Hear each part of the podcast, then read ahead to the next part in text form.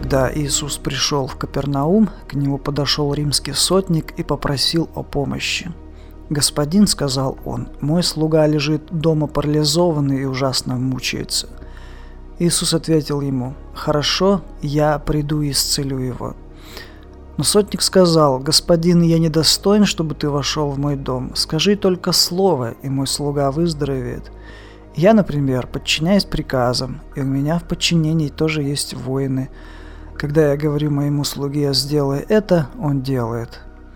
Услышав это, Иисус удивился и сказал тем, кто шел за ним, «Верно вам говорю, такой сильной веры я не встречал даже у иудеев». Говорю вам, что многие придут с востока и запада и будут пировать в небесном царстве. А те, которые родились подданными этого царства, будут выброшены вон, во тьму, где будет плач и скрежет зубов. И он сказал Центуриону, «Иди, все будет по твоей вере».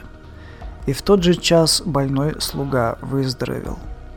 Очень часто люди, молясь за своих близких, требуют от Бога исцеления, однако не особо утруждают себя узнать Его волю перед своим требованием.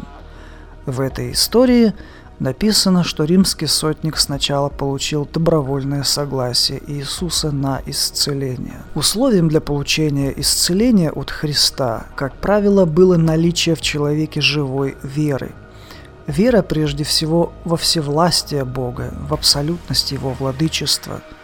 В данном случае сотник продемонстрировал эту веру, сначала спросив Иисуса об исцелении, а затем предположив, что Иисус может сделать задуманное на расстоянии, без лишних формальностей.